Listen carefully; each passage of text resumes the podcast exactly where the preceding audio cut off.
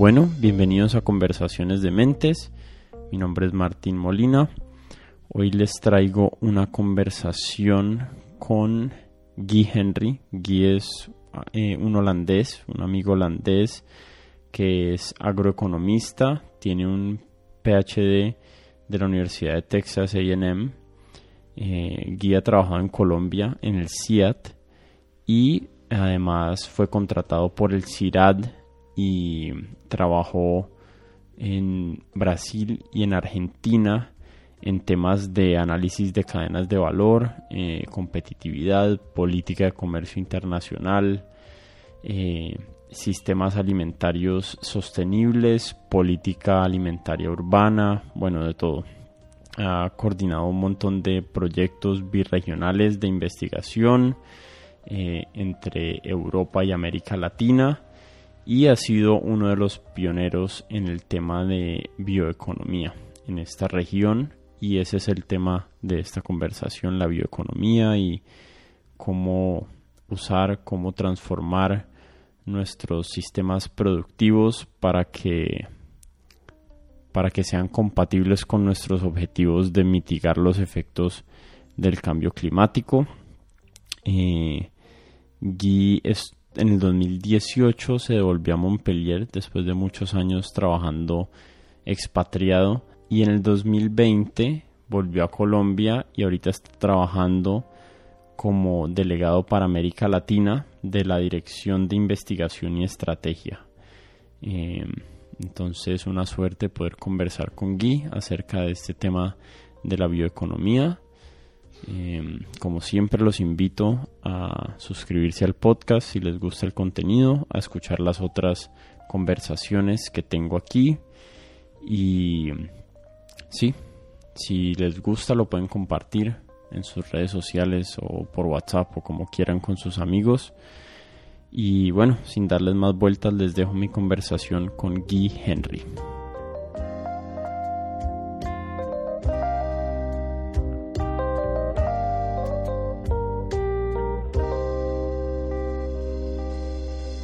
Bueno, bienvenido Guy.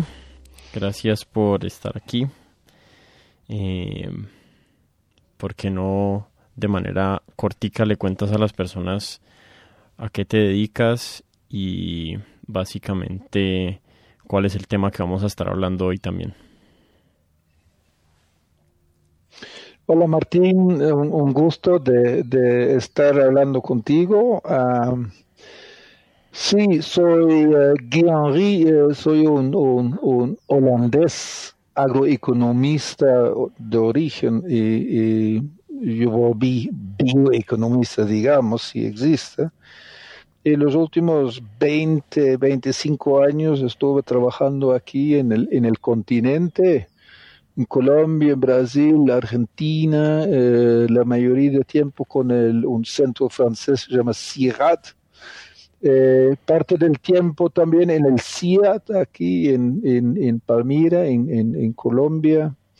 Y ahora volví hace, un poquito como director regional eh, del CIRAD eh, para América Central, México, de zona andina. Y entonces estoy montando mi oficina aquí en Cali.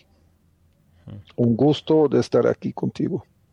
Pues de antemano, eh, para que la gente sepa, somos en mi, en mi concepción buenos amigos. Y tenemos una amistad como heredada de mi papá hacia mí, pero yo creo que ya nuestra relación trascendió la relación del hijo del amigo y pues yo te considero una persona en la que confío y en la que me gusta escuchar tus ideas acerca de muchas cosas pero pues especialmente estoy contento de poder hablar hoy del tema de la bioeconomía, de la economía verde, de la economía azul y que es el tema que es tu especialidad y que a mí me da mucho interés conocer. Entonces estoy muy contento de, tenerte acá para conversar. Sí, Martín, eh, te, conozco hace años y poco a poco hemos eh, comenzado a trabajar y digo yo, eh, eh, discutir cosas más serias. Y bioeconomía es algo eh, muy, muy oportuno y es, un tema que tal vez explícitamente no se, no se lee siempre en los periódicos, pero alrededor de la bioeconomía son todos los temas que, que sale en el periódico cada día. Hmm. pues entonces empecemos tratando de definir, aunque bioeconomía es un tema como muy amplio para uno tratar de definir en un par de frases, pero tal vez para orientar a las personas de qué es lo que vamos a estar hablando hoy aquí. Que, ¿Cómo definirías el término bioeconomía? Um, sí, además, uh, Martín, la definición de bioeconomía ha, cambiado en tiempo. Entonces, la bioeconomía, según Martín Molina, puede ser tal, y la bioeconomía, según el, gran jefe Joachim von Braun en, en Bonn, puede ser diferente. ¿ah? En Japón define así, en Estados Unidos define en otra manera pero finalmente se, se trata de la, de la, construcción de una sociedad menos dependiente de los recursos fósiles, entonces eh, recursos fósiles, eh, carbón, petróleo, etc., el que hace un uso más inteligente del potencial de recursos biológicos y la ciencia y la tecnología. ¿ah? Entonces la aplicación eh, entonces, reemplazando los, los fossil fuels, eh, utilizando los conocimientos eh, y los procesos y produciendo, produciendo nuevos productos o productos, reemplazando productos procesos para la provisión sostenible de bienes servicios en todos los sectores de la economía. Ah, un, tema que mejor de una vez explicitar es los waste streams, ¿ah? los, los, los, desechos, ¿ah? la valorización de los flujos de desechos y de, subproductos. Eso es cada vez más importante y ahí vamos a vincularnos a la economía circular. Hmm. Sí, yo estaba tratando de entender eh, el concepto y el proyecto de la bioeconomía, eh, pues antes de esta conversación, y la manera en que lo estaba pensando es cuál es el problema que estamos tratando de resolver con este nuevo proyecto o estas nuevas ideas alrededor de, la bioeconomía. Eh, si no hubiera un problema, digamos, si los hidrocarburos fueran un recurso infinito y no tuvieran ningún tipo de efecto secundario eh, sobre nuestras vidas y sobre la salud del planeta, eh, no habría ningún problema para resolver, ¿no? Entonces hay mucho de la existencia de la bioeconomía que está, eh, está ligada a lo que cada vez entendemos mejor, que es los efectos contaminantes de la manera en que estamos produciendo las, las nuestros productos en este momento y la energía que usamos. Y además de eso, eh, la limitación y el hecho de que ese, esos productos hidrocarburos de, de, orígenes, eh, ¿cómo fue que dijiste? De orígenes fósiles, eh, son limitados y en algún momento se van a acabar y, o se van a hacer escasos y entonces tenemos que ir resolviendo de una vez cómo cómo adelantarnos a ese problema y cómo resolver el que ya creamos con, la contaminación del planeta. Sí, Martín, em, mira, los, eh, los argumentos son, son muy conocidos y es eh, eh, conocidos por la mayoría de, de, nosotros. Tú puedes hacer toda una lista de los challenges o de los problemas, realmente problemas de superpoblación de la tierra, la urbanización, ¿ah? eh, los, los, grandes incrementos, incrementos de la demanda de bienes, la inseguridad alimentaria en muchos países, ¿eh? Eh, eh, preocupado, acotado por el deterioro y agotamiento de los recursos. Eh, tú puedes hacer todo. Eh, tú puedes decir agua, dulce, fósforo, etcétera, etcétera. el cambio climático y, entonces tú puedes hacer más en, la lista. tú puedes decir ahora COVID-19. Em, entonces lo que quiere decir que el business as usual ya, ya no se puede hacer. ¿ah? Es igual que con la pandemia.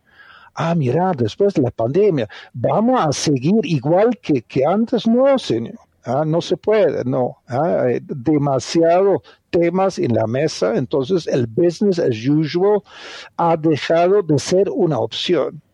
Entonces, por un lado, entonces esos son los, los temas, los problemas, los, los, las limitaciones, etcétera, etcétera. Al, otro lado, al lado de la oportunidad, en la ciencia y la tecnología se producen avances sin paralelo en la historia. ¿eh? La, la, la velocidad de avances es increíble. Eh, los, los, avances en la biología y otras ciencias duras, digamos, física, química, los textos de ingenierías, eh, el, eh, el proceso de convergencia entre ellos. Entonces, todo esto, por el lado de la oportunidad, hay hay maneras de avanzar, de crear, de solucionar problemas que antes no eran posibles, hoy sí. Pues, evidentemente hay muchas oportunidades en términos de enfocar más nuestro desarrollo y enfocar más nuestro nuestros esquemas de producción eh, a nivel global en los recursos que tenemos en el planeta y en la capacidad de generar la menor cantidad de externalidades a raíz de nuestra producción para no eh, estar contaminando nuestros ríos, estar contaminando nuestros mares o el aire o la capa o destruyendo la capa de ozono. Pero pues todos los proyectos económicos tienen unos tienen unas dificultades para implementarse, ¿cierto? Eh, todos tienen que lidiar con su capacidad de innovar a un ritmo eh, suficientemente alto para que otras, otros proyectos o otras propuestas no, no tomen su lugar y tienen la necesidad, digamos, de presentar modelos que sean costo efectivos. ¿Cuáles, ¿Cuáles han sido los retos más difíciles de, de implementar eh, proyectos bioeconómicos a nivel nacional o a nivel global? Eh, han sido políticos, han sido por falta de inversión en, en, tecnología de que innove nuevos métodos y nuevos mecanismos? ¿Cuál, ¿Cuáles dirías que han sido? ¿Por qué no del 2002 acá no se ha transformado completamente la industria a nivel global en industria bioeconómica si, si tiene tanto sentido eh, para nuestra supervivencia como especie en el planeta? Eh, sí, Martín, esa es, un, es una grande pregunta, ¿no? Em, yo te hablé ya de, de las inversiones de la Comisión Europea en Europa, ¿eh? una especie de sensibilización, pero no sensibilización que escuchar algo decir, ah, chévere, no, plata gruesa, esa es la sensibilización. ¿ah? eh, eh, entonces, desde el principio había, eh, trabajando en América Latina en, bioeconomía, eh, me hizo falta una especie de, de Customs Union, la Unión Europea que tenemos en Europa, que de, ahí salen muchas cosas y no hay algo aquí en la región. Sí, hay algunas plataformas, hay Mercosur, hay el, el, Club de los, de los Andinos, pero no en, la misma manera y solidez que tenemos en Europa. Pero mira, eh, hablando de por qué eh, no somos todo eh, parte de, de bioeconomías. En, algunos países sí, otros países todavía no. proyectos sí, proyectos no. Em, acuérdate, tú hablaste de externalities, externalidades, y yo creo que eso es fundamental hablar de eso. Entonces, el, el de internalidades, private goods, los bienes privados y los bienes públicos. Externalidades, y externalidad, el environment, la calidad del aire, la calidad del agua, calidad pa, pa, pa, etcétera, etcétera. Esas son externalidades normalmente a cargo de los gobiernos de, manejar eso. es, por eso tenemos, tenemos los gobiernos trabajando en, en esos temas. Sin embargo, en algunos países, por ejemplo, los alemanes, los, de, los, daneses, los holandesitos, los etcétera, etcétera, son muy conscientes del, del, del, medio ambiente. Entonces van a pagar, digamos, un precio eh, mayor si ellos saben que el precio cubre un costo de medio ambiente el precio del, de la captura de greenhouse gas, el, el, precio no es real. El, el precio no es la, la, la, true reflection del costo. Entonces, no estamos cubriendo en una manera correcta los externalities. Entonces, los, las, las grandes empresas no van a cubrir estos, estos externalities tampoco. O sea, hay tomando eso en cuenta, diríamos que el proyecto principal tiene que ser uno como de sensibilización de la población a la importancia de a la importancia de que el proyecto nacional eh, tenga digamos tenga una orientación hacia la sostenibilidad. Pero yo a mí me, me genera eh, unas dudas pues primero, las sociedades europeas tienen como un bagaje cultural muy distinto al resto del planeta. Y, digo esto teniendo en cuenta que aspectos digamos como el calentamiento global tiene que ser un proyecto global como lo dice el nombre. No es suficiente que un par de actores hagan intervenciones porque el esfuerzo tiene que ser por al menos la mayoría de las economías del mundo, eh, o al menos las más grandes, ¿no? Estados Unidos, China, la Unión Europea, Rusia. Pero yo veo dos problemas ahí. Primero es que mientras siga siendo más costoso producir energía, digamos, tomemos la energía como ejemplo, mientras sea más costoso producir energía eh, de manera sostenible que con extracción minera o extracción petrolera.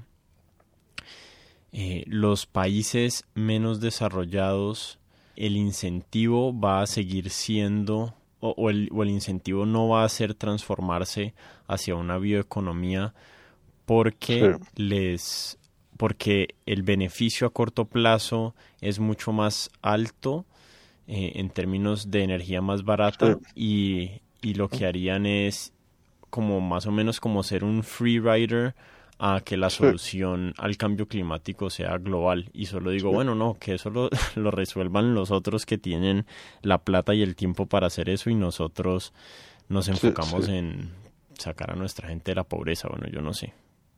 Eh, eh, tú dijiste había dos problemas. Eh, mencionaste el primer problema.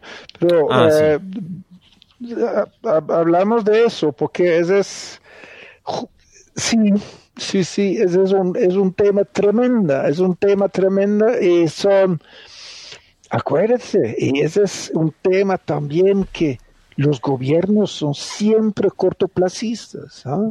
Entonces ellos tienen que manejar todas sus cosas dentro de cuatro años. ¿Ah? ¿Y, cómo vamos a lograr? Y los temas que estamos trabajando nosotros son todos de largo plazo. ¿ah? Entonces es contra, contradictorio. ¿ah? Por ejemplo, Guiana eh, inglés eh, acabó de descubrir eh, big oil fields, eh, yo no sé qué, dónde. Entonces están todos felices de porque van a tener los próximos X años un, ingreso tremendo de, sus, eh, el potencial de exportaciones de petróleo. Finalmente, este, este mini país va a tener eh, estos fondos.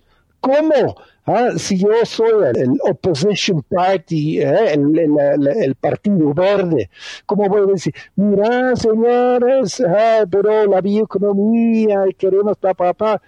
Nadie me va a escuchar, nadie. Ah, va a decir, no, no, no, no, no, señor, vamos a firmar con Shell o con British Petroleum y vamos a ganar esta plata porque necesitamos la plata ya. ¿Eh? van a decir para la educación, para la, ¿eh? la salud, ping, ping, ping, ping, ping. Sí, tiene, tiene toda la razón, tiene toda la razón, tiene toda la razón. Esos son temas, son muy tremendos. Eh, por ejemplo, acuérdate, acuérdate el, el tema en, en Ecuador. Acuérdate el tema en Ecuador. Había una zona reservada indígena, yo no sé qué, yo no sé qué, donde encontraron petróleo. ¿Ah? El presidente dijo, bueno, entonces había la idea de, de un consorcio europeo iban a comprar, digamos, en una manera, eh, pues, eh, generar un fondo para compensar de dejar este, el territorio eh, reservado nacional protegido, entonces necesitaban yo no sé qué, 70 billones o algo. Entonces, esta era la manera. Entonces, ustedes ricos ¿ah? eh, me van a decir que nosotros no podemos eh, sacar este petróleo de esta zona del bosque porque hay tal y tal, pero necesitamos esta plata. Ustedes quieren que no vamos a hacerlo, págame la recompensación. ¿Ah? Ah, eh, al final, al final, los europeos, creo que eran europeos, no pusieron la plata y, comenzaron a, Chevron comenzó a, sus trabajos allí. ¿ah? Entonces es el tema de, los europeos eh, tumbaron todos sus bosques en Europa para generar eh, combustibles para su, su industria. ¿Ah? Hace, hace 200 años. Y ahora estamos diciendo a Bolsonaro que, mira, señor, usted no puede ¿ah? tumbar su bosque tal y tal y tal, ¿por qué? Etcétera, etcétera. Sí, ¿ah? ahora tenemos más conocimientos. Esa, eso, es, eso es un argumento que me acuerdo que al principio de, de este año que estaban habiendo esos eso, esas quemas de los bosques y esos incendios en el Amazonas gigantes. Eh, mm. Y yo conversando con unos amigos, eh, ese era mi argumento. Yo les decía, venga, el, el interés de que conservemos eh, la Amazonía es a nivel mundial, no es únicamente de Brasil. Las implicaciones, las implicaciones climáticas y básicamente de la conservación del estado del mundo como lo conocemos así de precario son muy dependientes de que el Amazonas siga siendo el Amazonas. Eh, entonces, si el interés es a nivel mundial, ¿por qué únicamente un país es el que debe asumir el costo de ese sostenimiento, de ese beneficio global? Eh, el segundo problema que te iba a mencionar estaba exacta, era precisamente relacionado a esto.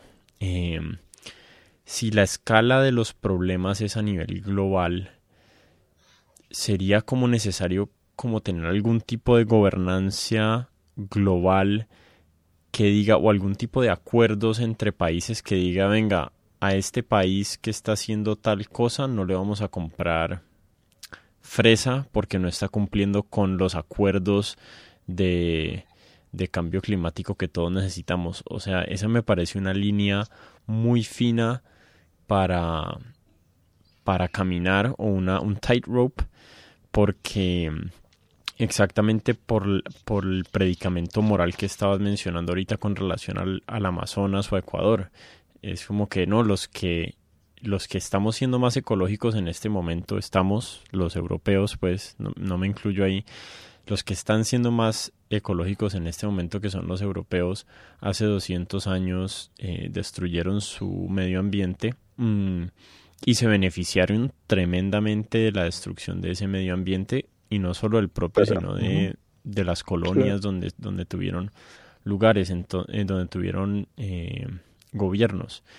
entonces sí, me, me parece un problema muy difícil de resolver el, tema de, de, las externalidades de toda nuestra industria, porque primero es a muy largo plazo y los seres humanos descontamos de los problemas que, vemos muy lejos en el futuro y además la escala del problema y el hecho de que no se pueda arreglar de manera local también me parece muy difícil de resolver. Sí, yo creo que, eh, creo, no, sabemos que a diferentes niveles eh, están trabajando. ¿eh? al final, ese, es un, un, tema de costo de oportunidad y, de, de, foregone benefits. Al nivel individual, hay los, los magnatos, eh, billionaires eh, americanos que llegan en Chile, en, en, Argentina, y compran eh, estancias enormes y van a, sacan todos los, los cercas y, y deje crecer los árboles y, y después 10 o 20 años dice al gobierno, gobierno argentino, aquí te tengo 300 mil hectáreas, yo les dono esta a la, provincia o yo no sé qué, si ustedes lo hacen en un parque nacional protegido eh, y bajo esas condiciones y ¡pum! ¿ah? Eh, eso es una donación. Entonces es a nivel personal. ¿ah? Entonces hay los, los casos muy famosos a nivel de país existe, por ejemplo, en la, en Amazonas, eh, que hay algunos países eh, que, se juntan y, colocan un fondo y con este fondo protegen grandes, grandes áreas eh, y así tiene un acuerdo con el, el, el, gobierno y dice, bueno, para nosotros es importante, para ustedes es importante, ustedes necesitan los, los recursos, entonces, cuanto es, hacemos un deal y listo.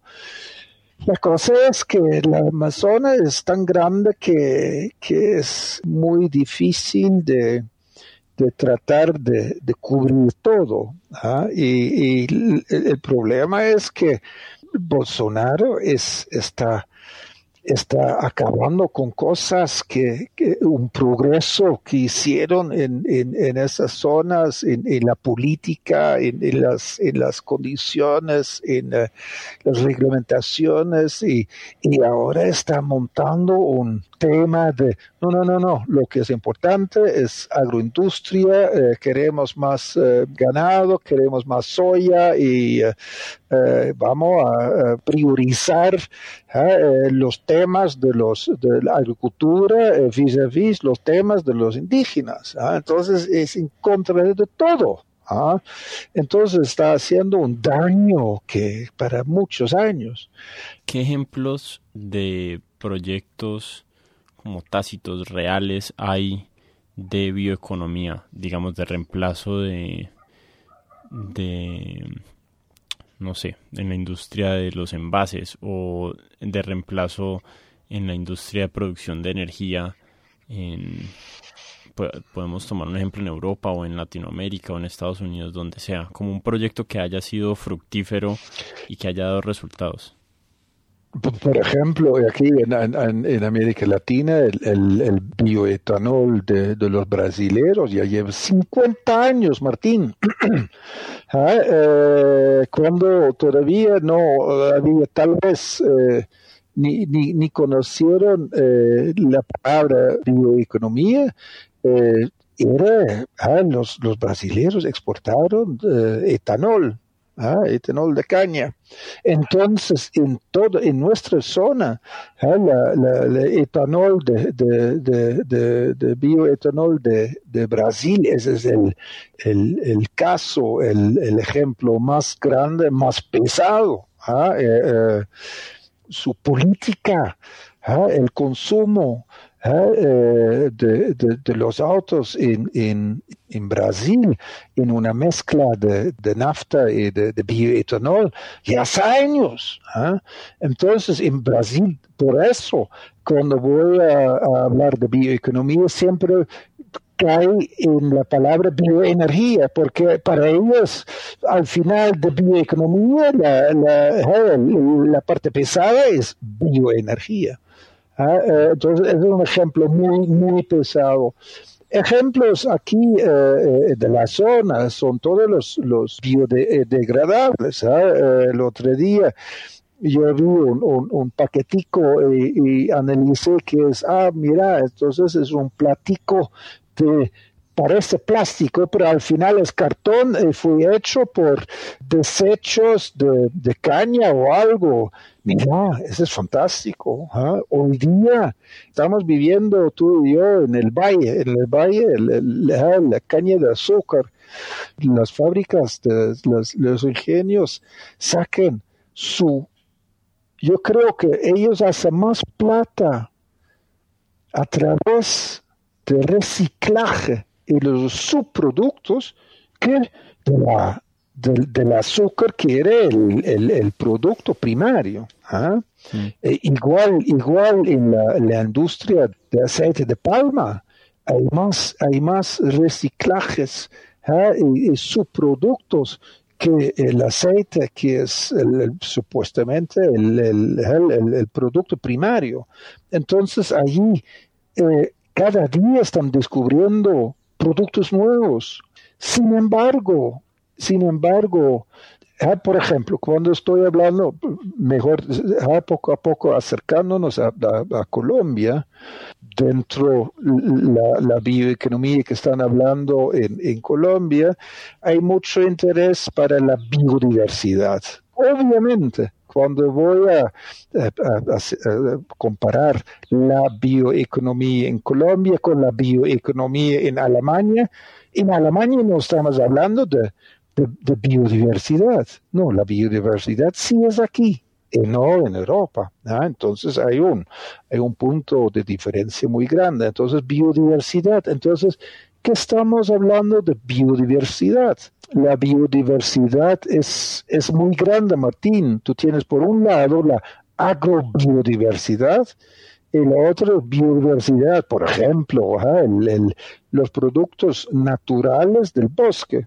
Entonces, eh, los, los, los, aceites, los productos eh, verdes, eh, los, la, la, fitoterapia que están utilizando. Sin embargo, Martín, esas son cadenas, aunque con, con productos de alto valor, ¿ah? pero son cadenas que no tienen mucho volumen. Ah, uno, y son cadenas que son muy difíciles de montar.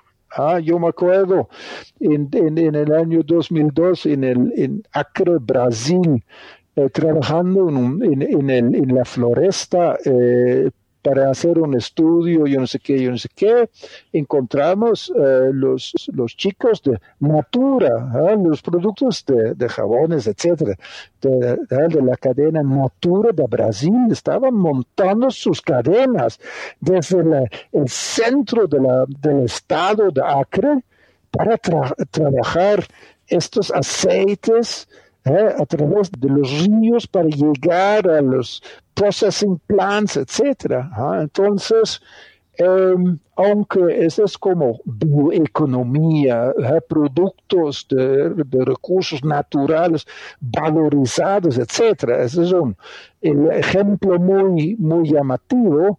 Em, no es fácil de montar, penetrar mercados, etcétera, etcétera, etcétera. No, no son escalables. ¿Perdón? ¿Cómo? No, no, no son escalables para generar una industria nacional alrededor de ellos. Muy difícil, muy difícil. Si tú dices, yo viví esa experiencia, tú vas a un grupo de, de moradores en la floresta en un pueblo y dices, ah, mira, ustedes tienen estas palmas, de esta palma tenemos este, etcétera, etcétera. Nosotros, ustedes nos pueden eh, eh, eh, hacer o organizar cada mes X litros en tal calidad, sure, sure, sure, sure. todo el mundo dice, como no, como no, con mucho gusto, como, mira, tres meses bien. Después tú llegues buscando tu, ¿ah? Ah, no, qué pena, mira, los, los, los chicos se fueron a casar y los otros fueron a eh, enrumbarse, y, ¿me entiende?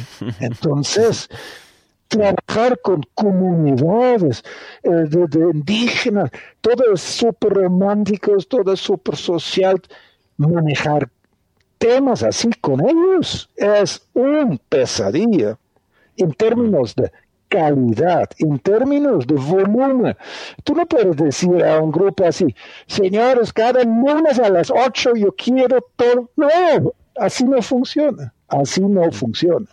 Ah, entonces... Y así, y así es como está organizada la, la economía global, o sea, uno tiene unos pedidos, uno tiene que cumplir ciertas entregas, entonces organizar eh, proyectos que sean económicamente sostenibles eh, si no existe los mecanismos a nivel social, a nivel de infraestructura, pues no lo vamos a lograr. Hay, hay otro tema que me parece que no es pertinente a la, a la economía, va como paralelo, que, pero que está relacionado al tema del cambio climático y que yo siento que se desestima mucho y es la energía nuclear.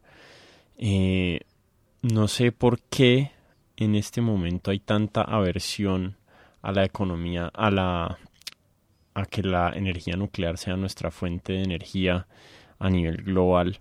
Eh, pues yo sé que han pasado estos dos eventos trágicos de Chernobyl y de Fukushima, pero hay un tema de, digamos, de pasar nuestra producción de, de energía a bioenergía, hay un tema que me preocupa, no sé si te preocupa a vos también, te lo voy a decir, que es, digamos que dependemos 70% de la caña, eh, 70% energéticamente somos dependientes 70% de, de nuestra producción o de nuestra capacidad de cultivar caña y de convertirla en etanol y en otros tipos de energías. Eh, hay, hay un problema en ese sistema que yo veo y es que es un sistema vulnerable como somos los seres humanos a las plagas, así como lo que estamos viendo ahorita que está pasando con, con el coronavirus. Eh, yo, yo veo que la energía nuclear se puede diversificar, o sea, si tengo eh, tres plantas nucleares, pues mejor tengo 30 y mitigo el riesgo de que haya una catástrofe gigante. Eh, y también las alejo de ríos y de fuentes de agua, bueno, ta, ta, ta, todos los, los mecanismos de protección que hay que tomar, pero ese sistema no es tan vulnerable porque digamos que una planta nuclear falle no es no tiene como un efecto contagioso y que a que las otras plantas nucleares fallen, pero digamos que en América Latina tenemos sembradas millones y millones de hectáreas de caña y como es lo común, digamos que solemos sembrar variedades similares porque son las que más yield producen, eh, pues digamos que ese sistema yo lo veo vulnerable no a, a digamos a un, a una a un evento biológico de que existe un patógeno que nos destruye totalmente nuestra nuestra capacidad de cultivar caña o incluso a un ataque biológico por algún actor eh, malintencionado que libere también eh, algún tipo de, agente biológico o un hongo o, algún fitopatógeno extraño y no sé, me, parece que esos sistemas pueden tener como una vulnerabilidad eh, que no tienen otros tipos de sistemas como la energía nuclear. Sí, Martín, ese es un, ese es un tema y, tú estás levantando the tip of the iceberg nomás, porque eh, haciendo referencia a plagas, hay, hay mucho más allá. ¿eh? Por ejemplo, el ejemplo de, de, de la caña. Entonces tú tienes un monocultivo Y dentro del monocultivo tú puedes tener un mono variedad que the genetic base is very narrow. Entonces la genética, el, ah, tú tienes muy poca variación ahí. Entonces, eh, ah, entonces es, ¿qué quiere decir? Que cada vez ah, eh, la biodiversidad es, es, es, es menor. Hmm. Eh, y no queremos hablar de, hace 100 años en el valle había soja, y sorgo, yo no sé qué, yo no sé qué, yo no sé qué, ahora hay, hay, hay, hay caña nomás. Mira, no quiero eh, comentar sobre nuclear porque no sé nada de, de, esa comparación. Eh, entonces estamos en los, en los non en los non-fossil fuels, entonces tú puedes eh, energía de viento, eh, eh, energía de, agua, de hidroeléctrica, ¿no? Que Brasil, eh, tremenda. hoy día hay, hay mucha polémica sobre este Etiopía con Egipto, uno, China con, con, con Vietnam, y yo no sé qué, yo no sé qué, porque los chicos arriba están colocando los, los dams para que los chicos abajo casi no tienen más agua en el, río Mekong. Si tú vas a leer eso, es, tremenda.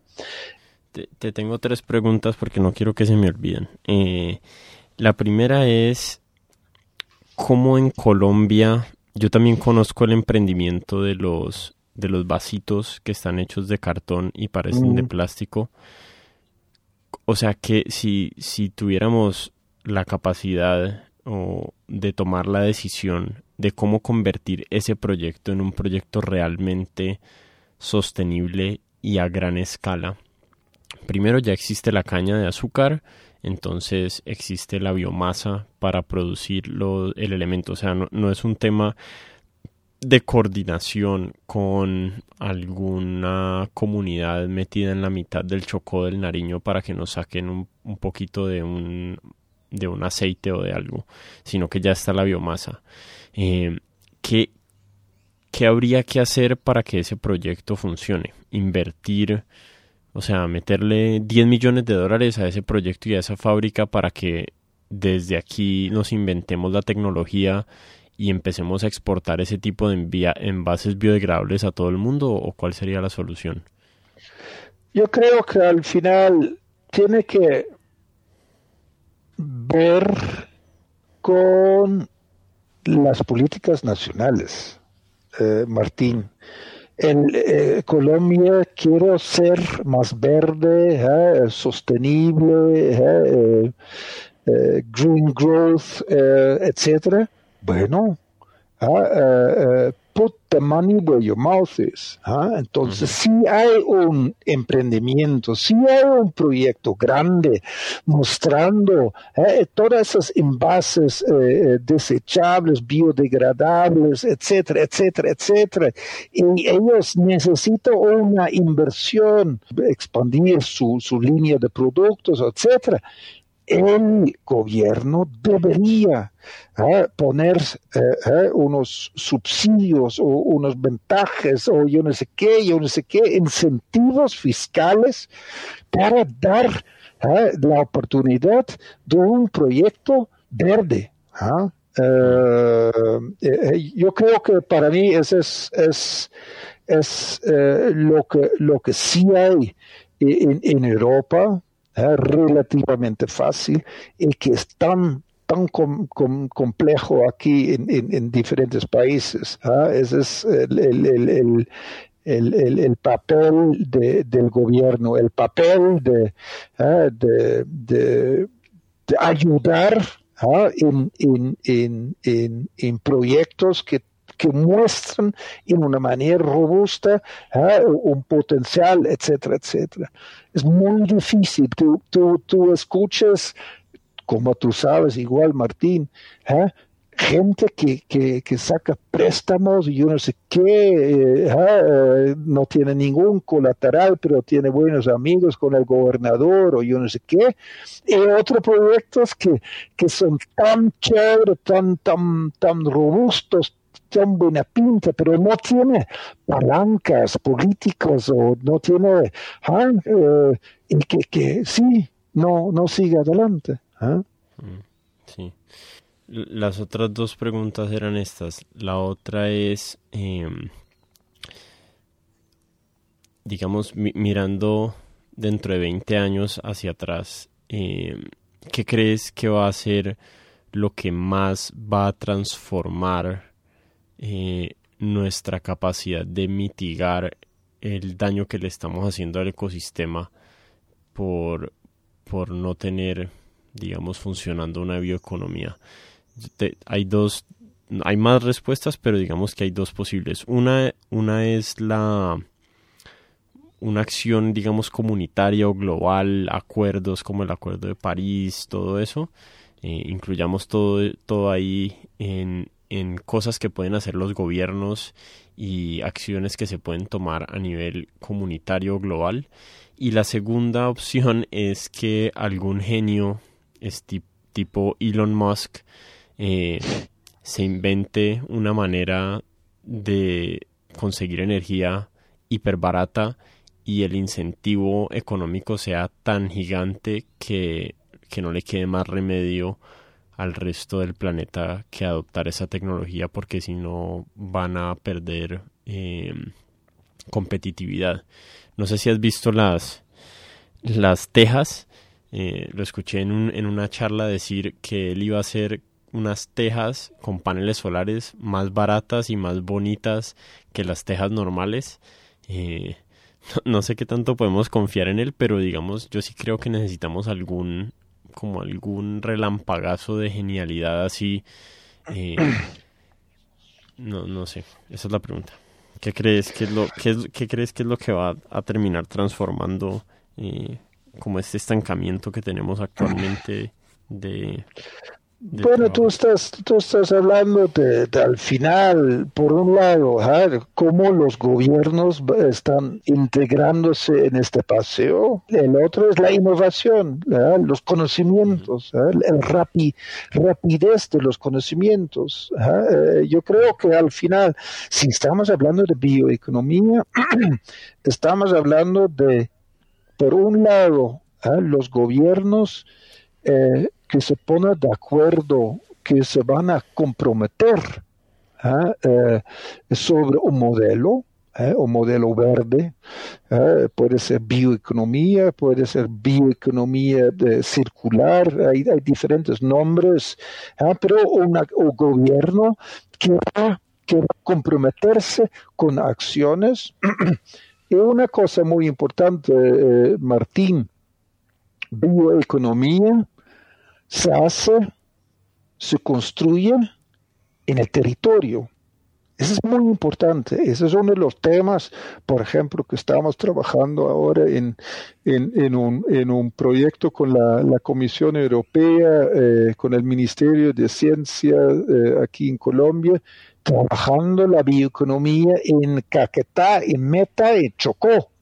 Y vamos a trabajar construyendo ah, eh, estrategias de bioeconomía en el territorio. Y vamos a trabajar con los actores en el territorio y los, los políticos en, el territorio ah, y, trabajando la innovación. Ah, eh, yo creo que necesitamos los gobiernos, eh, necesitamos los gobiernos con visiones de largo plazo, por un lado. Eh, al otro lo que estás diciendo, el, Elon Musk, eh, hay mucho Elon Musk en este momento eh, trabajando en, en, innovaciones. Pero sabes una cosa, Martín, eh, eh, un tema que, que eh, durante nuestro trabajo en, la misión de sabios, donde estaba trabajando con, con biotecnología, bioeconomía, un tema que en las universidades en Colombia hay, hay gente brillante, hay estudiantes súper buenos y proyectos súper chéveres, están publicando están, tiene buenos resultados.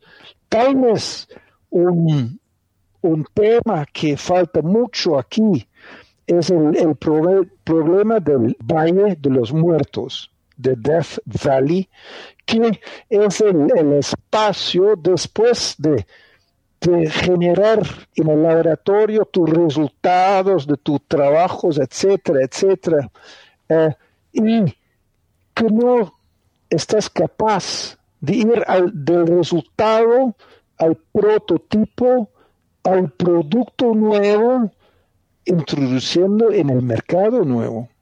¿Y, qué mecanismos hay para eso? ¿Qué mecanismos hay implementables en Colombia que, que existan en otros países? ¿La colaboración de empresa privada en la, en la academia o qué? Mira, yo, yo veo, yo veo en Colombia en papel muchos ejemplos que, que suene perfecto. ¿ah? Dije, ah, no, así es. Ah, mira, en, en, en, Colombia, sobre papel, hay mucha cosa bien. ¿ah? Sobre papel dice que hay una ley que tú vas a parar para un semáforo en rojo. Esa es la política, es la ley.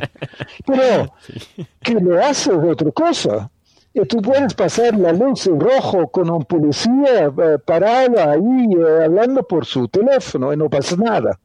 Me explico. Entonces, mucha cosa política correcta, escrito, firmado, pero no, no implementado, ni fiscalizado, ni, me explico. Entonces, eso es, creo que sobre muchas iniciativas, sobre muchas eh, ideas nuevas, y dicen, no, espectacular, con esto tú puedes resolver este tema hablando de todo esto, esta pregunta se la hice a Brigitte Baptiste también, pero no tuvo tiempo de responderla muy largo. Si tuvieras un billón de dólares o 10 billones de dólares, ¿cómo crees que es la manera más efectiva de distribuirlos en, en programas o en empresas o en o en capacitaciones, en educación, para lograr transformar, digamos, pongámoslo únicamente a nivel de Colombia, eh, el sistema que tenemos actualmente a un sistema que funcione con, con los ideales y con los mecanismos de una bioeconomía. No sé, no sé cuáles serían las opciones. Una parte en educación, otra parte en inversión de tecnología, otra parte, no sé, otra parte en lobbying a nivel de, del Congreso y el Senado. ¿Cuál sería la manera más efectiva de gastarnos ese, ese billón de dólares? Martín, primero, eh, bioeconomía, yo voy primero a decir que sería una bioeconomía más eh, sostenible y más equitativo, ¿ah? equitativa. Ah, eh, porque tú puedes tener una bioeconomía, aunque reemplazando los fossil fuels, pero por otro lado, tú puedes hacer eh, eh, cosas que, que generen impactos mayores sobre el, medio ambiente. O tú puedes hacer una bioeconomía, por ejemplo, ¿ah? si es todo bioetanol en Brasil, ¿es equitativo ahí? yo no creo yo creo que es todo eh, eh, large scale eh, y, yo no creo que los, los, pequeños productores tienen algún beneficio ahí porque ellos no pueden competir con las grandes escalas de, plantaciones, etcétera. Entonces, yo creo que para la bioeconomía de Colombia uno tiene que decir sostenible, uno, y equitativo.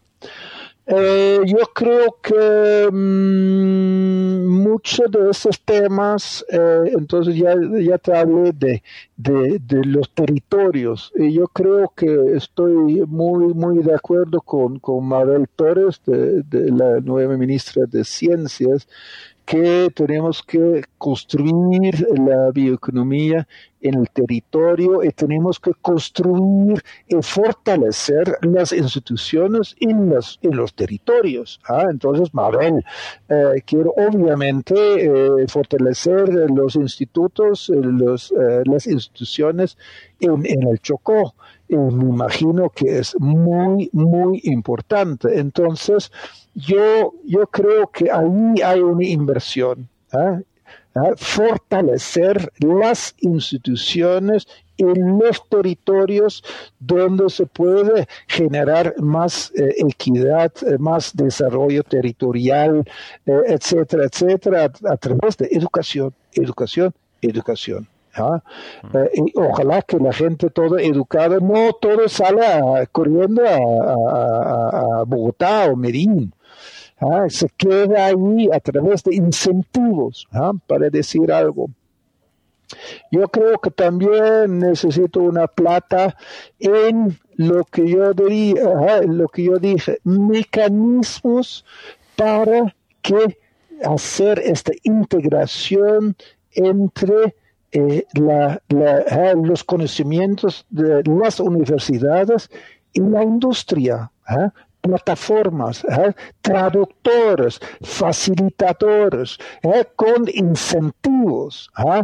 colocando, por ejemplo, los estudiantes haciendo pasantías en las empresas para que ya comience a hablar con esas empresas, que comience a, hablar el lenguaje de esas industrias y no el lenguaje de sus profesores.